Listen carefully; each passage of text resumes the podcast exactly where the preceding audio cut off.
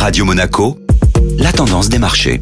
La tendance des marchés avec la Société Générale Private Banking. Bonjour Julien Tamayolo, le patron de la Fed de Minneapolis a freiné l'emballement des marchés. L'atténuation des tensions sur le marché du travail américain et le ralentissement de l'économie dans son ensemble avaient conduit les investisseurs à acter la fin du cycle de hausse de taux de la Réserve fédérale et même à anticiper pour certains une possible baisse des taux dès le mois de juin 2024. Le patron de l'antenne de Minneapolis a ramené le marché à la réalité préférant assumer une politique agressive plutôt que de faire face aux conséquences d'un resserrement insuffisant. Face au prix élevé du pétrole et aux mesures de relance de l'économie chinoise, ce membre de la Fed a répété à plusieurs reprises que le problème de l'inflation n'était pas encore réglé.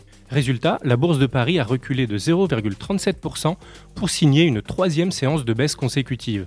Outre-Atlantique, le SP 500 progressait timidement à la clôture européenne, calmant le jeu après ses forts gains de la semaine dernière.